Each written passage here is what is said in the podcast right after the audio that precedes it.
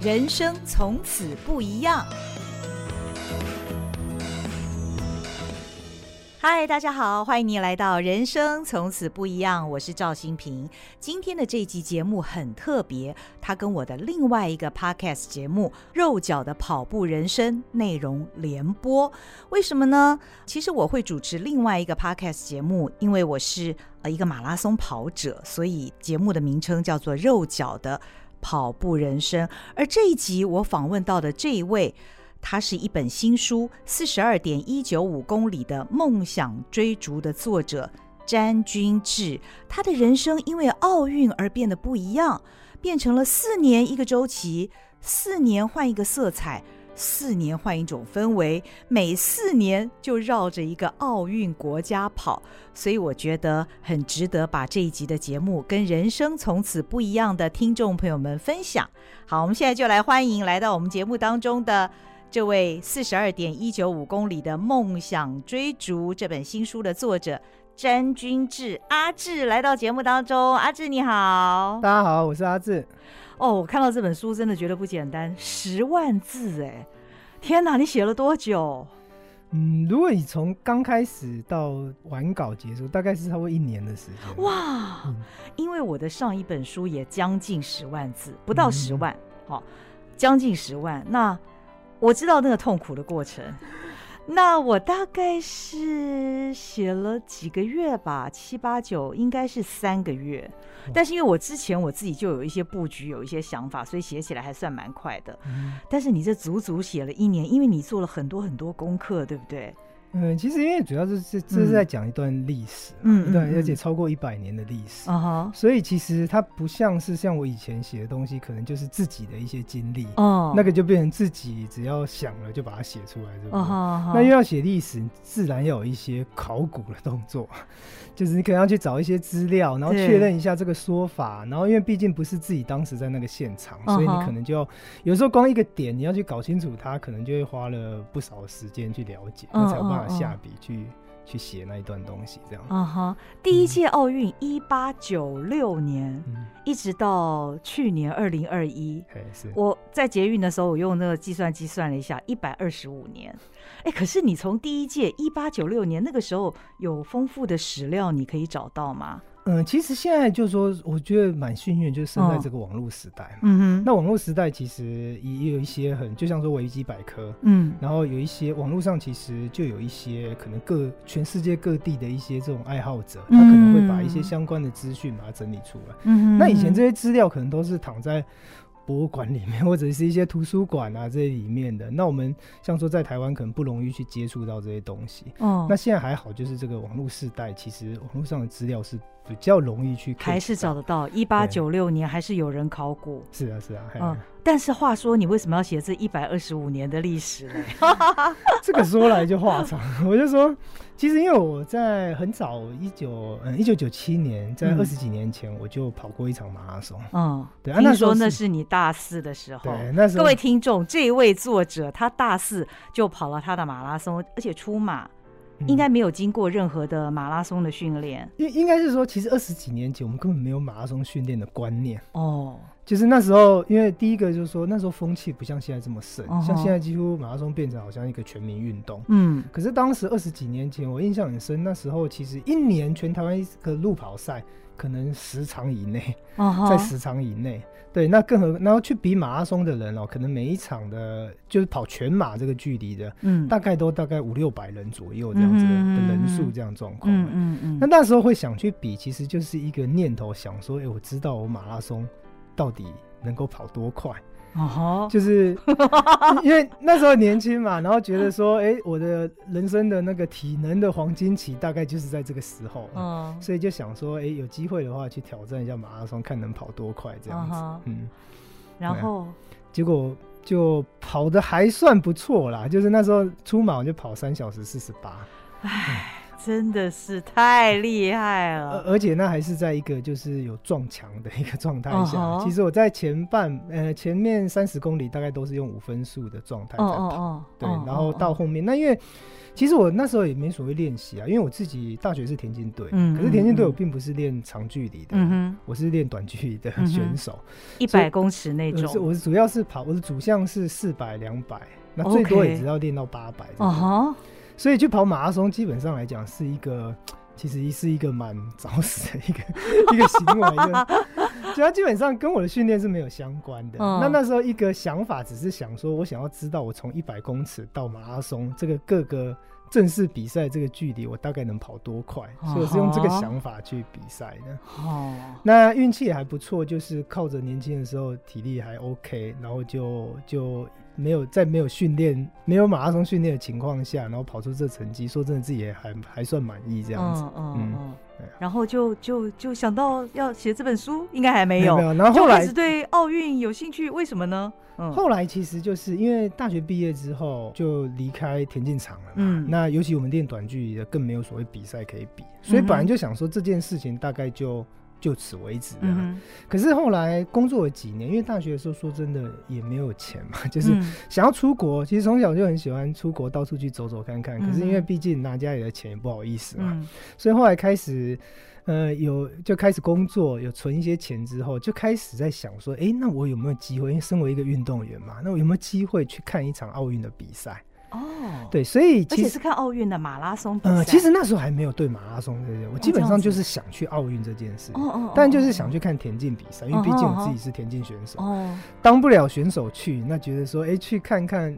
奥运选手是什么样的感觉？所以那个是我大概工作退伍之后工作没几年就开始有的一个梦想。嗯，那那时候一个机缘就是刚好在二零零一年左右的时候，那时候北京刚好申请到二零零八年的奥运。嗯哼，那时候就决定了。嗯嗯，那因为北京离台湾算近嘛，嗯，而且那边又讲中文，嗯，所以我一开始就想，啊，那北京办奥运又是中国人第一次办奥运，那我就觉得说，哎，那有机会应该来去。北京奥运来凑凑热闹这部分，嗯、然后八年的时间又可以存一些钱嘛，这部分，所以那时候一开始这个想法，哎、嗯哼，结果没想到在二零零四年，就奥运四年一次嘛。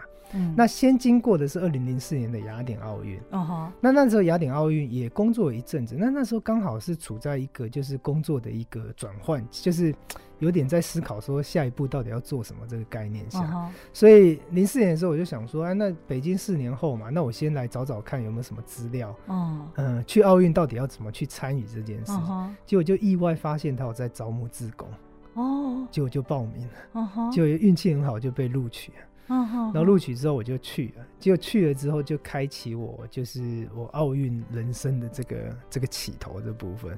哇！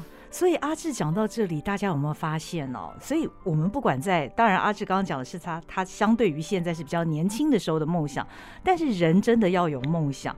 他因为想去跑马拉松这件事情，那是一个梦想嘛，那也是一件比较大胆的事。那后来去奥运这件事情，感觉上好像也是遥不可及，可是他去做了，后来其实就会。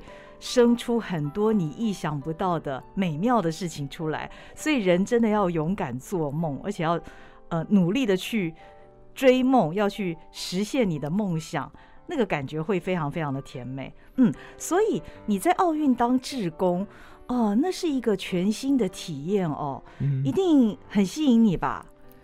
我觉得其实我一开始说真的，我本来因为我就说，我有时候开玩笑说，我这辈子第一次当志工，嗯，就是去奥运当志工，嗯、所以并不像说有的人想说，哎、欸，你是不是平常在台湾就有做自工这些习惯，哎，所以去到那里的，所以其实并没有，我当时就是个很想去奥运这件事情。哦、那因为奥运有很多角色嘛，嗯、你可以当选手去。但那很不容易，嗯，对，那你也许可以当呃官员，或者是相关体育官员，你也可以去教练这部分，嗯、裁判，嗯、这都是一些角色。嗯、那我那时候刚好找到一个切入点，他又跟观众又特别一点，因为观众可能就是你买门票，然后进去看比赛，嗯、结束你就离开了。嗯，可是我刚好找到一个切入点，就是自工，然后就进去了。然后进去之后，才让我发现说，哎、欸，其实看奥运有很多不同的角度。嗯，它并不是只有一个，就是。比赛本身而已。嗯哼，那尤其是我们去当自工的这过程中，你就会发现说你，你、欸、哎，我身边有许多就是来自世界各地的不同的自工，然后他们就追着奥运在走，嗯，在跑。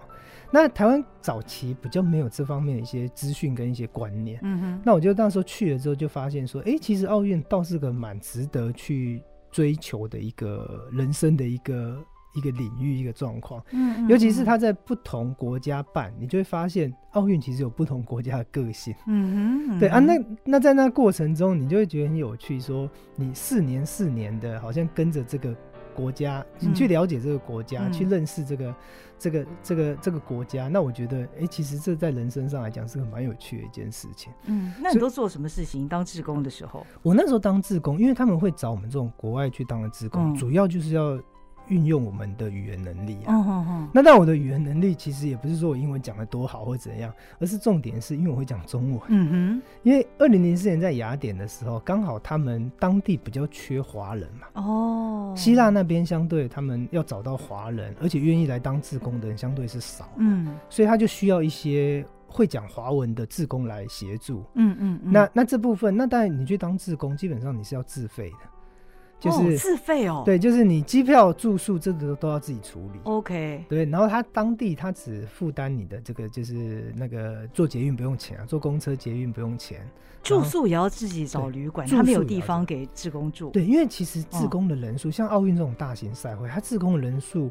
大概在五万到十万之间，人数是非常多的。哦，所以根本不可能有这么大的地方给为数这么多的志工住。他除非是供一些很特别的少数的志工，可能大会才会供住宿，要不然大部分都是要你自理自己处理这样子。哦，对，所以那时候就这样的状况，我就去了。那那去了之后，其实就就发现说，其实我我们主要是去协助赛会，就是做这个中文翻译这部分的事情，接待大概东方的，嗯，就是主要就是。会讲华讲华语的代表队，OK，比方说大陆代表队、台湾代表队，那我们就要协助。像我那时候刚好在棒球场，嗯，啊，棒球场因为中华台北有打进那个奥运，所以我等于是协助棒球棒球队跟大会去做沟通的这个角色的，哦，也很有意思哎，其实很有意思。嗯，所以你当了几届的志工？我后来其实我第一届当了之后，我就有点上瘾，就是觉得那个经验实在太美好了，哦，想下次再去。所以我就在想说，那我每四年都要申请奥运志工，有机会我一定要去，尤其是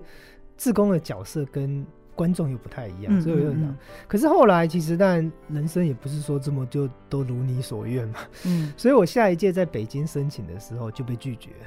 哦，那我会，我后来想一想也很正常啊，因为第一个我会讲中文，他们那边每个志工也会讲，说的也是，所以我就失去了上一届那个优势在。那虽然我一直努力的告诉他们说，哎，我们我曾经去过，以前当过志工，有过经验，对，可是对他们来讲，第一个可能我是台湾人，某种程度可能也有点顾虑。啊，嗯嗯，因为他也不知道你的政党倾向是什么，然后这部分，所以后来我北京就没有申请到志工，嗯，那那时候也很挣扎，到底要不要去。嗯，那后来是还好，就就后来还是决定去了，就当观众，对，就当观众去看。哦、那也因为有这个角色的一个转换哦，我就发现说，其实奥运的那个他可以看的面相其实非常多。嗯，所以我后来就蛮鼓励大家，就是说，其实以前我们一个印象的观念就是说，好像奥运就是运动员在关注，体育圈的人在关注的事情。哦、可是我后来发现，其实你三百六十行。每一行其实都在奥运可以看到他可以看的东西，uh. 比方说，哎、欸，他的媒体，他的广告，你念广告，你如果读广告，你去看他们行销，嗯嗯、那你如果是念那种交通管理的，哎、欸，你去看一下奥运期间他的那种交通调度，嗯。那那你看那个读教育的，那你会发现说奥运它在前后的期间，其实它也有非常多的一些趁奥运这个时间的一些教育的一些一些一些内容，一些这些东西。所以我觉得各行各业其实在奥运的期间，应该都是可以看到一些东西的。嗯，那这也是我后来。会一直追着去奥运，就是说，其实他并不只是追那个谁输谁赢啊，谁、拿了几面奖牌啊，嗯嗯，而是在奥运的期间，你可以看到很多当时可能是集结他们主办国最优秀的人才，然后去规划出来的一些活动啊，一些内容。嗯，那我觉得那个东西是很吸引人的。嗯，我想那是让你非常着迷，而且甚至于狂热的一个。事情，所以你才会从第一届写到最近的一届东京奥运，我觉得实在太了不起。这中间横跨了一百二十五年，嗯、然后每一届就像你说的，不同的主办国它有不同的个性。嗯、那你是特别专注在奥运马拉松的这个项目？其实我本来没有要想追前面这件事。哦，可是我后来就是因为有时候人算不如天算。哦，我本来的想法就是近期，就是说我从二零零四，我之前有下定一个就是人生的愿望啊，嗯嗯，就是我从二零零四年我第一次去奥运嘛，嗯，到我。走不动为止之前进棺材之前，我是希望我每一届奥运都能去。OK，结果没想到我去了四届嘛，我从了雅典、北京、伦敦、里约。Uh huh. 第五届的时候遇到东京就遇到、oh, 延期，就遇到问题。它不只是延期，uh huh. 而是延期之后我也拿不到签证，我进去不了。嗯嗯，所以我就在才去了四次，在第五次的时候就断了这个。嗯嗯，这个这个连续参与奥运的这件事情。嗯，可是蛮妙。就是也是因为断了这件事情之后，那因为去不了奥运嘛，嗯、只能在家里看转播。嗯，可看转播看看久了，就觉得好像欠了点什么。Uh 所以我就开始想说，哎、欸，那二零二一年办东京奥运，哎、uh，刚、好一九六四年也办东京奥运嘛，uh 东京也办了奥运会。Uh huh、所以我就好奇，我就去找了一九六四年东京奥运的一些历史资料。刚好我手手边有几本当时以前去日本买的这个奥运的纪念书，这样子，我就我就翻了一下。那翻了一下，因为近期马拉松很红嘛，然后我自己有在跑，所以我就好奇，我就查一下一九六四年东京奥运的马拉松发生了些什么事。我就从这个切入点开始去看，然后去看了这个报道之后，写了一些当时描述那些事情的时候，就觉得很有趣。那我就想说，那既然这样子，那就干脆再来。我我是先还没有一下就追到一八九六年去，我是顺着就想说，那就一九六八年四年之后的墨西哥奥运，我又去查墨西哥奥运这件事。然后我蛮幸运，就是这几届奥运会其实马拉松赛场上的故事都还蛮精彩的，都还蛮精彩，包含说一九六四年是那个阿贝贝，阿贝贝他连霸。就是马拉松连霸两届这件事哦，然后一九六八年又有一个那个日本的一个选手，那个远古信吉，他因为压力太大后来自杀。哦哦，所以这边戏剧性。对，其实都有蛮多蛮，所以我就也就因为这个原因，我就开始上瘾了，我就开始，我就那时候就给自己一个目标，就是我两个礼拜要写一篇，要整理一篇故事出来，嗯嗯，所以我从一九六八又写到一九七二。要写到一九七六，然后写到一九八零。嗯嗯。那写到八零之后，开始就就在思考说，哎、欸，好像本来是想这样一直顺着写下来，可是后来又觉得说，哎、欸，好像我应该再去找更早之前的资料，嗯、去了解它整个脉络的一个发展。嗯嗯。所以我就去就开始才跳回一八九六年去写第一届奥运的事情。哦、所以我会写这本书，基本上也是真的是个意外。就是如果我当时东京奥运去了现场。我可能就会注重在写，就是近期东京奥运，我在那里的一些当届的事情，对当届的一些我在那边的所见所闻这些东西，跟我前两本书的内容会比较接近。可是也因为我去不了，那才会有这个机会去回过头去写这个比较考古、比较历史这方面的东西。那也才有后来这本书，后来花了将近一年的时间去把它整理出来，这样。哇，听这个过程真的觉得好棒哦！嗯、呃，从一八九六写到二零二一，其实这个书写的过程是不是也很像一场马拉松，很漫长？这当中一定有痛苦，可是最后那个收获一定是让你觉得非常兴奋的，嗯、对不对？其其实这真的就像马拉松一样，我就说真的，在这过程中也有遇到撞墙期啊，就是你会觉得。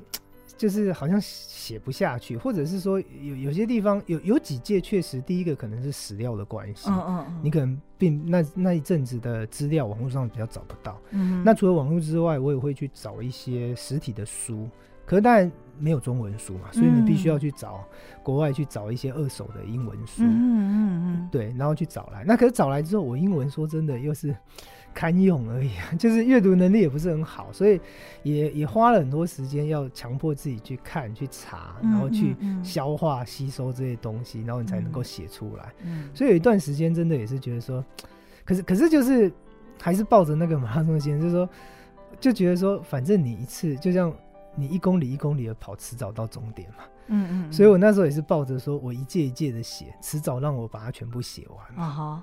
对，那到底要多久时间？说真的，那时候也不知道。那只是说觉得说，那就是就是朝那个方向去走，迟早有一天可以到那个终点啊。就像我们跑马拉松的时候，嗯、一公里接着一公里要去把它完成那种感觉。是哇，真的很棒！出版社没有给你任何时间的压力吗？嗯、呃，其实一开始写这本，一开始写这个东西的时候，我根本没有出版的计划。哦，这样，就是并没有，并不是说出版社找我来去写。Uh -huh. 我一开始我就说，像去年二零二一年大概八月七八月那时候开始写的第一篇。嗯哼。那那时候我只是在网络上就是分享这个故事这样的。嗯，嗯，嗯。那那一直写，大概写到十二月左右，大概四五个月的时间，嗯，那就是我刚刚讲，就是大概。两个礼拜或一个月左右会出一篇这样子的奥运马拉松故事这样子，嗯、但是到十二月左右的时候才出版社。那因为主要也是那个嘉泽、嗯，就是因为我分享的时候，哎，嘉泽有看到，然后他就跟出版社建议说，哎，其实他觉得这东西蛮有趣的、哦，然后就建议出版社说要不要考虑找我出这本书。嗯，那那那时候主编他想一想也是，他就说以前在关于马拉松的书，大部分是属于训练的书多。对。对，那另外一部分就是名人的经验，就像洛斯的书啊，或者是一些家者他们这些名人大破节这些的书，他们都是一些名人的一些相关的长跑经验的一些分享。Uh -huh, uh -huh. 那像我这一部分谈比较文化历史这方面的书，uh -huh, 这个没有哦，以中文书来讲，说真的是几很少见啊，嗯，比较少这样子。对，那也因为这个关系，主编就问我说有没有兴趣。我说，哎，当然有出版社愿意帮我出，当然好啊。嗯、那我们就聊了一下，他就说，他就问我说，有没有可能在八月之前，就差不多一年的时间，哦、我八月开始写啊，那就隔年二零二二年的八月，能不能把文稿整理好？嗯嗯，然后后面再进编辑这个阶段，然后预计在十一月出版。他那时候就抓了这个时辰。嗯，那也还好有这个时辰下来，我就说我之前有没有遇到一些撞墙期？对，那也因为拉出这个时间之后，我就变成要。倒推嘛，嗯嗯，那就就把一些诶、欸，你有时候觉得瓶颈的一些有几届比较难写这些东西，诶、欸，就硬着头皮赶快去把资料、嗯、就把它整理出来，嗯，对，所以大概是这个过程。所以有时候也蛮有趣的，就是说你刻意去想做一件事情，它好像不一定就会发生，嗯哼。可是这件事情，我就发现它是慢慢自然的去产出来，嗯。那尤其在后来我自己在分析，就是做成说，也刚好这个时间点是因为。我自己接触奥运是从二零零四年开始，嗯，所以到今年差不多十八年的时间。嗯嗯，那出马是一九九七年跑的，嗯，那虽然中间断了一段时间，嗯，可是大概接触跑步这件事情也是二十几年的时间，嗯，所以刚好把这两件事情把它结合在一起，嗯嗯，然后去写这个奥运马拉松的故事，我觉得这。有有这样子的这个这、过去的这些经验，我我觉得也是让我在写作的时候，我比较能够去想到一些连结啊。嗯，要不然如果你你你如果没有足够的这些这个这个十几二十年来的这些经验的话，有时候你看到这个点，你并没办法联想到其他问。尤其是在写历史书的时候，也是蛮有趣的，就是说，就是他有时候。不是只是奥运跟马拉松这两件事本身，嗯，就像说我那时候我我就很好奇，蛮有趣的，就因为我在研究这个成绩的这个过程中，哦、就发现说，哎、欸，其实早期的成绩好像没有我们想象好，嗯，甚至有时候开玩笑说，哎、欸，你现在破三，在以前都可以拿奥运金牌，真的对，对，那大家会觉得，哎、欸，为什么以前跑这么慢？嗯，可是当你去研究当时的状况的时候，我就说我第一个。第一个觉得很很很很有趣的地方，就在说我们现在搭飞机出国是觉得很很理所当然一件事。可是后来回回过头来再找历史，我就发现，哎、欸，其实真正的民航，就是大家坐这种民航用途的飞机、嗯，其实大概是在一九五零年之后才比较开始。嗯嗯嗯。你你早期坐飞机大概是可能军用嘛，嗯，那时候状况，所以民航这件事是个问题。可是奥运一八九六年就开始了。那以前的选手到底怎么去比赛呢？我我就开始好奇这件事情，所以我研究的不是只是奥运跟马拉松，而是我开始要去简单也要去涉猎一下，就是这个飞机的发展。所以我也去找了莱特兄弟到底是哪个时期的，他到底是活跃在哪个时期，然后他们试飞机的时候大概是哪一段时间，然后飞机发明出来之后，要到真正能够载选手在民众又大概是什么时期？所以当你这些资讯够清楚之后，你才可以。把它融进来之后，然后去写出那个时代的一些故事。对、嗯，那我觉得那个也是一个很有趣的一个过程。所以古早的年代，那些选手在没有飞机可搭的情况下，假设他不是本地人，嗯、他是坐船喽，坐船，然后就，然后一定是非常长程的，在船上又可能会晕船，吐了个七荤八素之后。嗯要来跑一场四十二点一九五。是啊，而且而且你怎、哦、你可你怎么想象说他在船上？对，就不要想我们在铁达尼号上面 跑，那你在铁达尼号上面你怎么训练呢？哦、你是绕着甲板那边跑吗？嗯、然后，而且他一坐船，你可能从欧洲坐到美国，或美国坐到欧洲，可能就要也许是二十天、三十天的这个行程。对，那你这本来假设我在当地已经练得非常好，已经我们、uh -huh. 我们现在讲的专业术语说，哎、欸，我已经进入比赛期，我已经调整好。结果你现在坐个船之后，会不会到那边就没就是？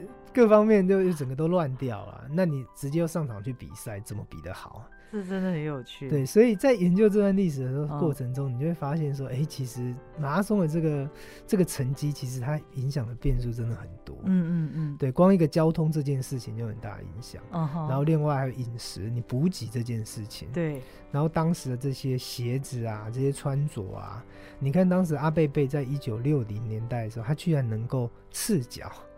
然后跑出两小时，哎，大概十五分还是十六分左右的成绩。而且那时候的赛道是，嗯、那时候赛道就是基本上就是你就是要怎么讲，就是柏油路嘛，类似就路面啊，也有石子路这部分。嗯嗯，嗯，对。然后然后你会发现，我在整理这些资料的时候，你会发现，其实早期的奥运马拉松它都在下午起跑。对，这个我看到你写，我也觉得很有趣。它可能在三点左右、两点左右。那但这可能有很多原因，嗯、第一个可能是。也许当时还没那么热，嗯嗯，当时的地球还没这么热，嗯，那第二个就是说，你当然在下午举办，对赛事单位来讲，相对是方便的，嗯嗯，就是他比较好去准备这些事情或怎样，对。然后以前可能也没有这种观念，就是说，哎，我我要就是怎么去创造一些让选手能够比得更好的这种环境，这个概念，这个想法，他可能是站在一个比较主办方单位的这个想法，那选手就是配合这部分，嗯，所以所以。在这个过程中，我觉得，因为你把这个这个什么这个时间轴拉长之后，你会看到很多这些演进这些变化。那我觉得这个是除了跑马拉松本身之后，我们以前常说跑马拉松好像是跟自己比赛嘛，我就是自己在进步进步。哎、uh -huh. 欸，可是我觉得除了自己进步之外，诶、欸，在在这练习之余，我觉得去看看一些这个整个历史的发展，我觉得也是蛮有趣的一件事情。真的，我觉得这本书呢，我看的时候，你会发现，除了每一届当届的马拉松是怎么举行的，其实阿志在这本书的后半呢，他也有做一些数据的统计跟观察，这个部分也很有趣。你会发现，现在我们理所当然认为马拉松的样子，在。在早年完全不是这样啊，包括它的公里数，一开始也不是四十二点一九五，它的赛道，它的一些标准怎么制定，甚至于我们现在我们自己对于补给都很专业了哦，是几公里的时候要吃什么什么什么，以前连补给站都没有哎、欸，而且居然还会拿红酒当补给，我觉得是一件。非常好笑的事情。那现在只有在我们的欢乐马里面才会有红酒补给，所以你如果看到后面那些数据的统计哦，以及比方说哪些选手他是有蝉联金牌，你就会发现蝉联金牌这件事情是多么多么的困难，屈指可数。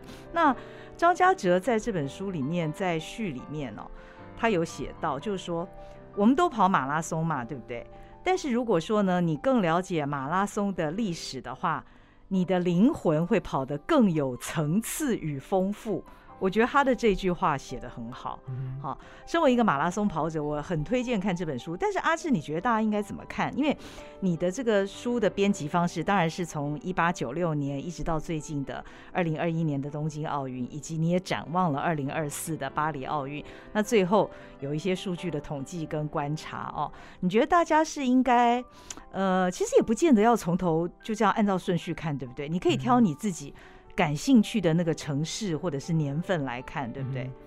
嗯、我我会这样建议，因为毕竟这本书有十万字啊、喔，嗯，你叫我一次看完我也受不了。啊，对，所以所以，可是我大概就是把，因为我刚好就也是配合马拉松的距离啊、嗯，所以我刻意的跟编辑讨论之后，我们把它切成四十二个章节。哦，那四十二个章节当然就是取马拉松四十二公里。哦，那一个章节其实它的字数就大概在两千字上下。嗯嗯嗯，两千字上下。哦，你们好细腻哦。对，那两千字上下其实就是一个你看一篇小故事的一个一个过程，其实它并不会压力太大。嗯，所以我比较建议的看法就是，你也许就像。跑跑，就是像我们平常在练习一下，你一天就看一篇就够了，嗯嗯嗯，一个章节就一公里一公里慢慢对，一公里啊，那你四十二天基本上你就把这本书看完，嗯嗯，对，那哪几个章节你比较有兴趣，但你可以再多看几次或者，那你要不要照顺序看？我觉得也没有那么直接，但照顺序看有照顺序看的一个好处，嗯，可是不照顺序看，我觉得也。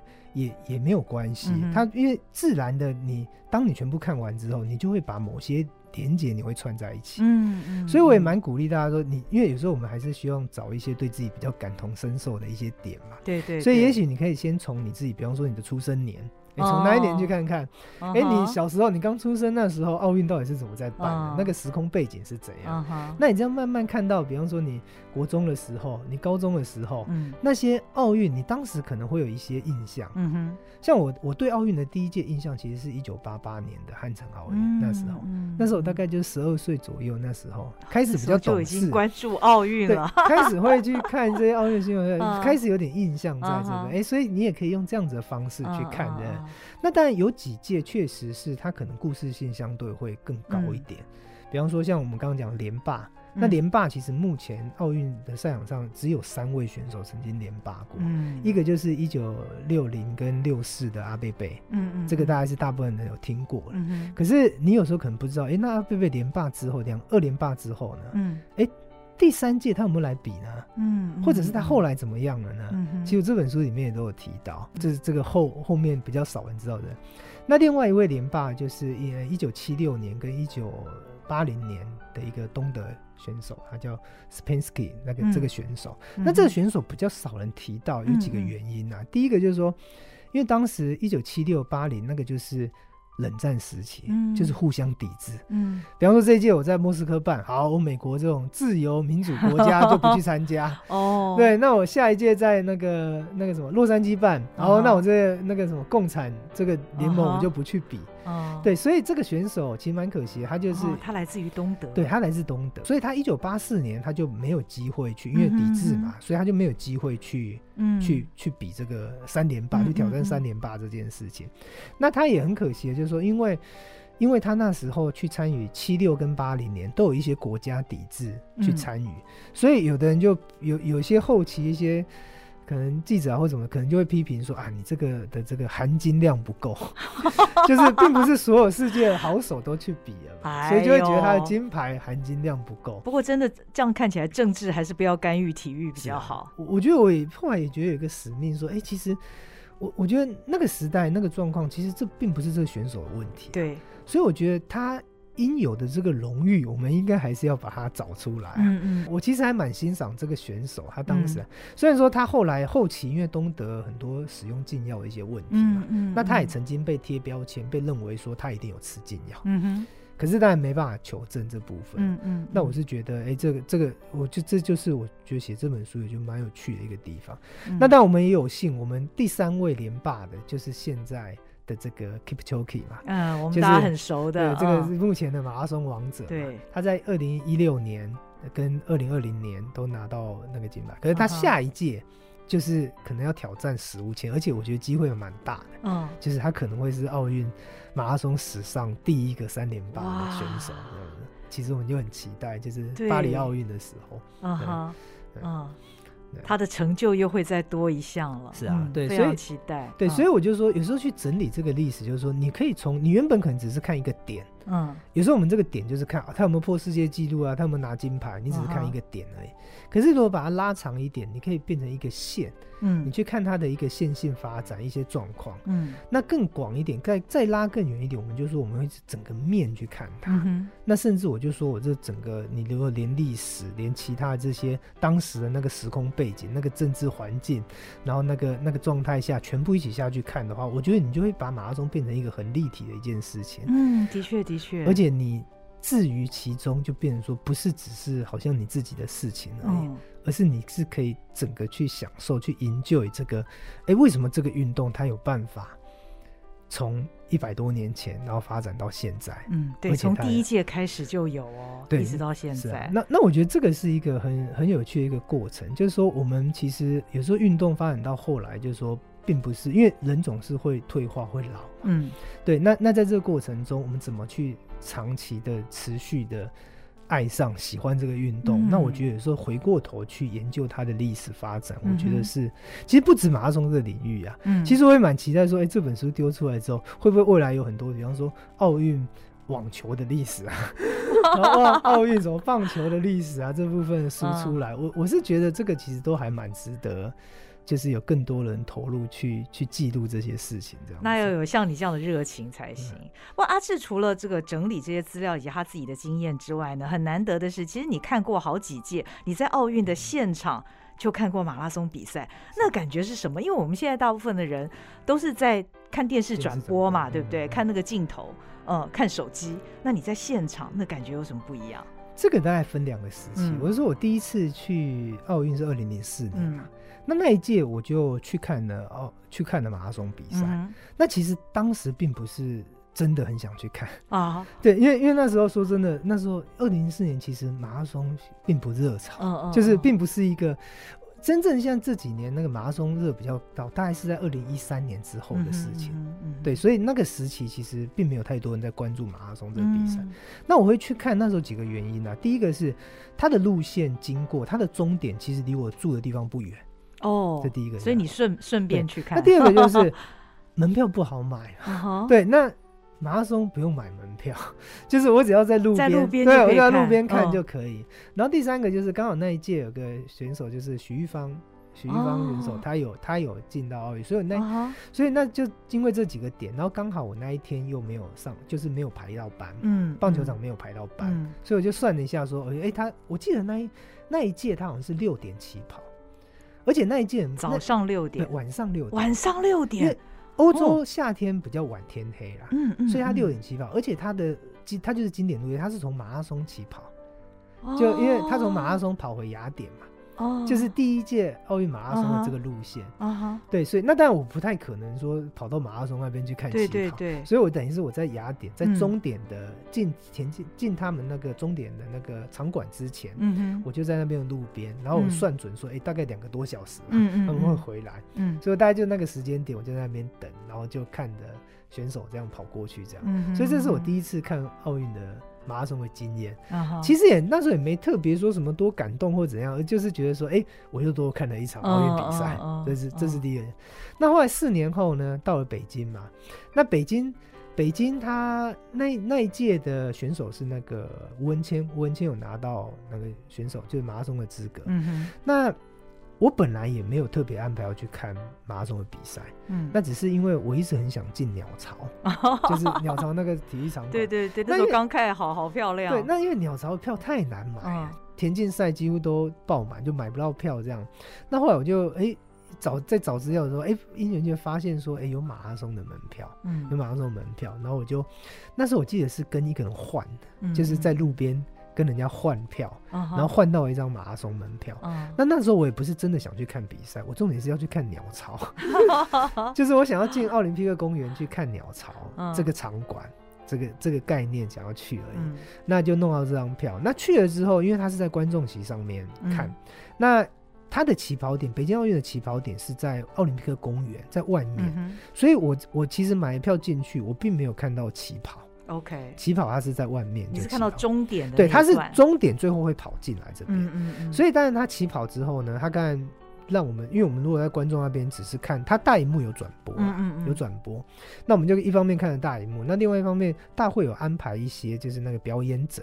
哦，比方说那个一些民俗技艺啊，然后一些那个打太极拳啊这些表演者，然后他就在我们在等选手要进来，在自待一个多小时这个时间，他会安排一些这个表演，然后让你在现场看。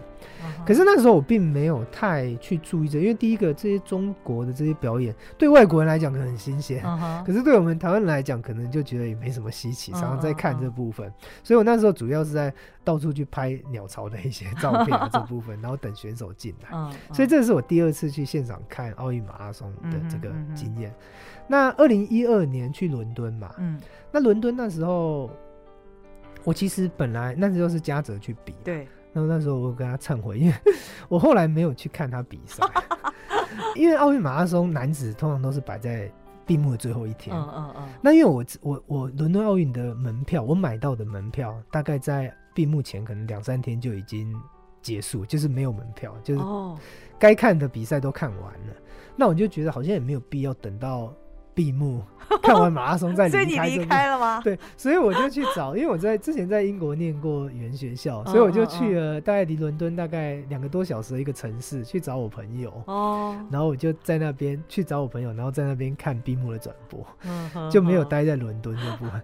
所以嘉泽那时候跑的时候，我就没有在现场帮他加油这部分。那也知道，其实当时的那个社会情况风气是，那时候真的台湾也没太多人在专注马拉松，嗯，太冷门了。对，所以。所以一二年我就错过这件事，嗯、可是也可能也因为这个错过，后来一六年我在买那个里约奥运门票的时候，嗯、那一届我看我去当志工，嗯、那我同时也买了一些票的时候，我就特别去关注马拉松比赛的门票，嗯嗯，所以我一次把女子组跟男子组两场的门票我都买了，嗯哼，那买的想法就是第一个，因为那时候二零一六年马拉松的热潮已经。已经在，已经起来，已经起来这部分，所以关注全世界关注的人也多了，所以我那时候就特别，然后加上说它的起终点就是设在那个里约嘉年华会的那个会场哦，那那个场就是。平常里约二二月的时候会办那个嘉年华会啊，那个森巴的那些表演，对不对？它就是起终点，它就设在那个地方。哦，在同一个地方。对，在同一个地方。那我觉得，哎，去看看那个那个地方也不错，这样子，所以我就我就买了这两场的比比赛门票。然后去看的时候，就发现，哎，其实看现场看马拉松还是有一些蛮有趣的地方。嗯，就是我之前是在路边看嘛，嗯，那这次是进到那个场馆了。那场馆好处就是说，如果像他这样规划，他起点的时候。出去你可以看到起跑的部分，对，对，然后它有转播，uh. 然后这一场特更特别的时候，它就结合当地这些文化嘛，所以当他起跑出去之后，他就开始大概等了可能十分钟左右，十分十分钟左右，他那些森巴学校的那些舞者就开始就接连出来表演，哇。对，然后就等于是我们买一张门票，尤其是马拉松门票相对比较便宜。嗯，我记得那时候大概五六百块台币吧，嗯、一张。所以我用五六百块台币看马拉松的起跑跟回来，嗯、可是中间我看了一段森巴的表演，那我就觉得很划算，而且太值得了。对，而且那个表演持续大概将近一个小时的时间，就是他利用这个。选手出发到回来这个空档这部分，uh huh, uh huh. 对，那我就觉得，哎、欸，这张票就很值得，很划算这样子。Uh huh, uh huh. 对，那我那我觉得这个就是，所以如果说问我说未来去看奥运马拉松到底要怎么去看，嗯，我觉得两种你在路边看跟在这个场馆里面看两种感觉是不太一样的。Uh. 那我觉得都可以找机会，也许是比方说一场女子组在 在路边看，然后一场男子组在。那个场馆里面看，我觉得都是给大家可以去尝试看看。嗯嗯，它感觉是不太一样的。嗯嗯。而且下一届二零二四的巴黎马拉松、巴黎奥运马拉松，这个是如果你的积分够的话，你是可以去参赛的。一般民众，哎，这个其实我就说，这个也是一个历史的演进。嗯。就是大家也知道说，其实这几年奥运也开始被批评。嗯。就是说啊，花那么多钱，然后场馆都都盖那么多，花那么多钱有什么意义吗？所以开始国际奥会也在思考跟。这个主办国也开始在思考，说我怎么让更多的人来参与奥运这件事情。嗯嗯，因为你没有参与，但觉得他没有价值，所以就会一直骂他。可是当你来参与之后，你就会觉得，哎，其实我身为奥运的一份子，不管你是来当志工、来当观众、来当选手、来当什么样，哎，你如果跟奥运有这个连结的话，我相信这一定是你这一辈子值得说嘴的一件事情。对，对，所以他也因为从这个出发点来讲，他就想说，哎，那我有没有可能？有机会再扩大参与面这件事情，嗯嗯、除了观众之外，嗯、那刚好马拉松或者是说这种耐力运动，就包括马拉松跟田三项，这一类型的比赛很特别，就是说你可以跟奥运选手同场竞技。嗯，你比方说你篮球比赛。你怎么可能？对，不可能，因为那个水准差太远了，根本不可能在一起打。跆拳道你也不可能。可是你像马拉松这种比赛，虽然我跑很慢，对，虽然我跑很 慢，他跑很快，哎，可是我们倒是可以在同一个场地同时出发，同时对。所以他也在这个出发点上，他就想说，哎，那我干脆巴黎奥运的马拉松这个路线，嗯，我就开放一场，让民众来参与去跑。这件事情，嗯、但这个要怎么执行？这个是个概念，大方向是这样子，是没错，是、嗯、是一定会进行的。嗯、只是说他到底是要在同一天，比方说 Kipchoge 起跑之后，我们隔了十分钟就跟着后面跑，还是说我们会提早一天，或者是延后一天，嗯，在他们比完赛之后来跑这件事情？这个细节还没有出来。嗯，可是他参，他基本上就是大方向要这样安排。嗯，然后可是你要怎么参与这件事呢？因为一定大家抢着要去嘛。对，所以他就设了一个门槛，就是你必须要加入他的那个那个网站那个会员，而且全法文，真的累死了，每次都要用 Google 翻译，要翻译一下。然后他你登录之后，就是你只要。参加他那些活动，包含说你平常跑步的累积啊，这些串联这些资料，你只要累积满十万分，那你就可以参与抽签。十万分好像是是十万公里嘛？呃，一公里是十分啊。哦，对，你跑一公里就有十分，所以一千公一千公里。呃，十万分，你等于是要跑一万公里哦，一万公里，大概一万公里。可是他那时候是大概四四年的时间，就是大概二零，他二零二一年，大概三三年多的时间让你去跑。哦，而而且他其实还有一些方法，就是你你比方说你多加一点好友，他会就你有帮他宣传，你可以得到一些额外的一些 bonus。然后还有我我我看他那个系统，其实不知道是他的 bug 还是怎样，他就变成说，像我跑步的步数跟。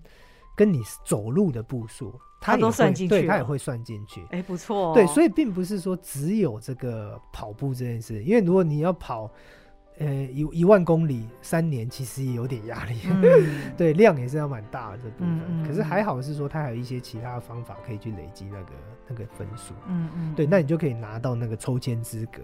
嗯，对，那如果抽到的话，我觉得那真的是一个 很特别的经验。真的是不错的能够真的下去跑那个马拉松的路线的话，对对对对。那阿志，你现在你已经完成了这本书，从第一届写到了最近的一届东京奥运。那你接下来对于奥运这件事情，你还有什么梦想跟期待吗？其其实我觉得也是刚好在整理的这个过程中哦，我就因为我就说我本来只是看新的，嗯，就是比方说下一届在巴黎。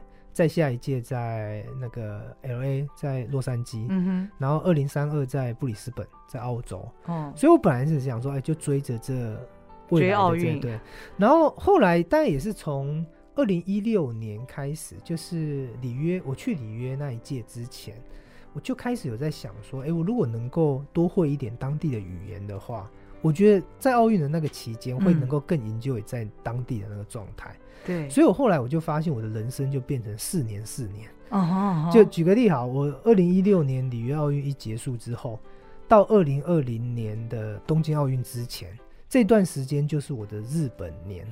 哦，oh. 对，所以我在这段时间我就开始自学，就是学日文啊，然后读日本的历史啊、地理啊、文化这些东西，接触它，然后试着去能够吸收越多的这个日本文化越好。然后它的高峰，它的高峰就是在二零二零年的东京奥运那时候。嗯，可是当东京奥运一结束之后呢，再来就进入到法国巴黎的周期。嗯，所以我就开始学法文，然后你学念法国的历史，然后去了解法国这些相关的这些地理、历史、文化这些东西。吃法国菜。然后，然后他还他的高峰就会在二零二四年的。巴黎奥运这时候，所以我本来就我后来就是把我的人生定为这样子的一个概念在走哦，那就那也也不是说，因为像我学法文学日文，也不是说要去考什么检定或怎样，嗯嗯嗯嗯，而只是说我觉得我我如果做这件事情的话，我到时候奥运期间在那边的话，我觉得会更有。就是能够吸收更多的东西，而且跟人家交流或干嘛，我能够，我觉得能够更更发挥当时在那里那个价值。嗯，所以我本来以为我是就是这样走而已。嗯，可是在我写完这本书之后，我就更贪心了。那什么叫更贪心呢？就是我发现，因为办过奥运的城市其实也没有多少，嗯，大概就是二十几个而已。嗯，而且这二十几个，大部分当时奥运的场馆都还有留下一些遗迹在。嗯。就是比方说他的那主场馆什么一些都在，嗯，所以我就开始思考说，四年才奥运一次嘛，那你有时候等四年才去奥运太久了，嗯，所以我就想说，那趁没有奥运的这些年份，我就回过头去曾经办过奥运的城市去走一走，哇对，就比方说像雅典当然去过了嘛，哦，那巴黎也去过，那可能我就会去，比方说去圣路易。就会想去的。那像说，我今年去纽约马拉松跑完之后，我就跑去蒙特尔，就是蒙特娄。哦，它是一九七六年奥运的主办城市。嗯，那我就我就开始就会在想说，哎，我有这种机会的话，就回过头去补这些奥运城市。那也因为我写了这本书，知道马拉松他们当时跑的一些路线的一些状况。嗯、那有机会的话，当然如果能够在当地也比一场马拉松，那当然是更好的一件事情。哦，大家听到没有？阿志的人生因为奥运、因为马拉松截然不同了，好丰富哦！嗯啊、而且未来好多目标可以去追寻，每一个都感觉好充实。是嗯，太棒了！今天好高兴跟阿志聊，尤其呢，这是我们新年的第一集，我觉得非常有意义。一方面，我们说知识就是力量嘛，对不对？我们要多阅读，多获取知识。而且刚刚我套用了真男人的那句话：你在越了解了。奥运马拉松，你越了解马拉松这件事情的起源，其实你跑马的时候会更有不一样的感觉。那呃，阿志，你今年，所以你今年你现在是你的这个法国周期嘛，对不对？因为你要放眼二零二四的巴黎奥运，嗯，嗯，所以你要做跟。法国跟巴黎相关的这些事情，你你最后告诉我们，二零二四的巴黎奥运有哪些看点？除了刚刚我们提到这个 Kipchoge，他极有可能会三连霸，那他就是史上第一人喽。是啊。哇，其他还有哪一些地方我们可以观察的？但二零二四其实刚好是上，因为这是巴黎第三次办奥运会。嗯嗯。他上一次其实是刚好一百年前，是在一九二四年。哦。哦对，然后再前一次是一九零零年的时候办，uh huh. 所以这是巴黎第三次办奥运会。嗯嗯嗯。然后巴黎办奥运，我最近就在观察，其实也蛮有趣的，就是因为毕竟巴黎也是一个这种叫什么，就是时尚之都啊，或什么这部分，所以其实他们在巴黎奥运这一这一届，其实他也做了蛮多的一些算是创举啊，嗯，的一些，比方说他在那个我印象中他在那个巴黎铁塔的下方那个广场，他预计可能沙滩排球会在那边。嗯，他会弄了一个场地沙滩排球，所以你可以想象，你就是在沙滩排球的场地，然后巴黎铁塔就在你旁边，然后这样、哦、这样子一个画面，这个状况。嗯嗯嗯、然后我听说那个协和广场或怎样，它都会有有那个什么滑板的一些比赛或者所以它其实有结合一些这种，就是当地的一些著名景点，然后它去搭配这个赛事的这个、嗯、这个这个这个部分其中一个。那之前也有一个提案，但我不确定它是不是能够成真啊，就是。开幕表开幕的时候，他有打算，因为大家如果去过巴黎，应该有坐过那个塞纳河那个游船的部分。嗯嗯嗯、他之前有一个提案，就是开幕进场，我们不是本来是运动员进场是绕那个操场，啊，啊他现在打算是就是。一个国家可能坐一艘船，然后，然后就从那个，那你那个司令台可能就在塞纳河畔或者什么，然后呢，选手是坐船，呃经过这个司令台，然后这样来做开幕这个仪式这部分。之前有这个提案出来，只是但那个维安单位就很紧张啊，他说这样我怎么去做这些维安管控或这部分的？对，所以这个会不会未来成为？成真，这个就大家其实可以拭目以待。对，那我就说，其实不同国家在办奥运会，其实我觉得就是有时候我们大家可以去观察这个这个国家的这些特质、这些特性，嗯，嗯，嗯，它的文化历史。那我觉得这个是你你相信巴黎在办，跟日本人在办，一定是完全不一样的。嗯。跟北京办、跟伦敦办就是不一样的东西。嗯对，那我觉得这个也是，我觉得我这几年在追奥运这件事情，我觉得很有趣的一个地方，嗯、就是可以去多去看一些这方面一些。那你们有要去跑一场巴黎马拉松吗？巴黎马拉松，你是说奥运吗？还是还是 巴黎？都可以啊。嗯，其实我已经有在规划。哦，我应该，我可能二零二，因为巴黎马拉松是在四月的时候比。对，对，我跑过。对，那我可、嗯、我应该二零二三年的四月。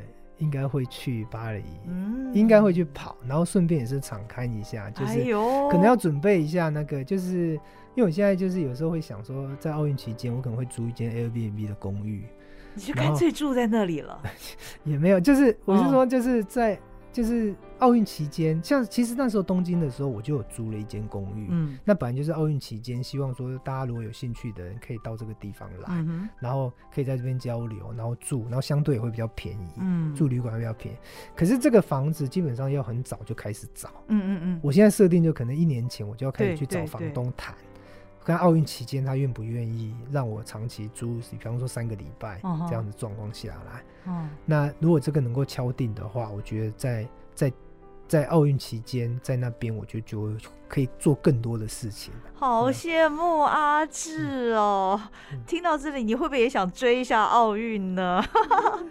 今天很高兴阿志跟我们聊哈。那呃，我觉得他书里面还有一句话很有意思，他是应该是呃其中的一位参加奥运的这个马拉松名将啊。他说：“如果你想体验一个不一样的人生。”就去跑一场马拉松吧。那过去我们大家都没有像阿志有那么多的奥运经验了，但是跑马我们还行嘛，对不对？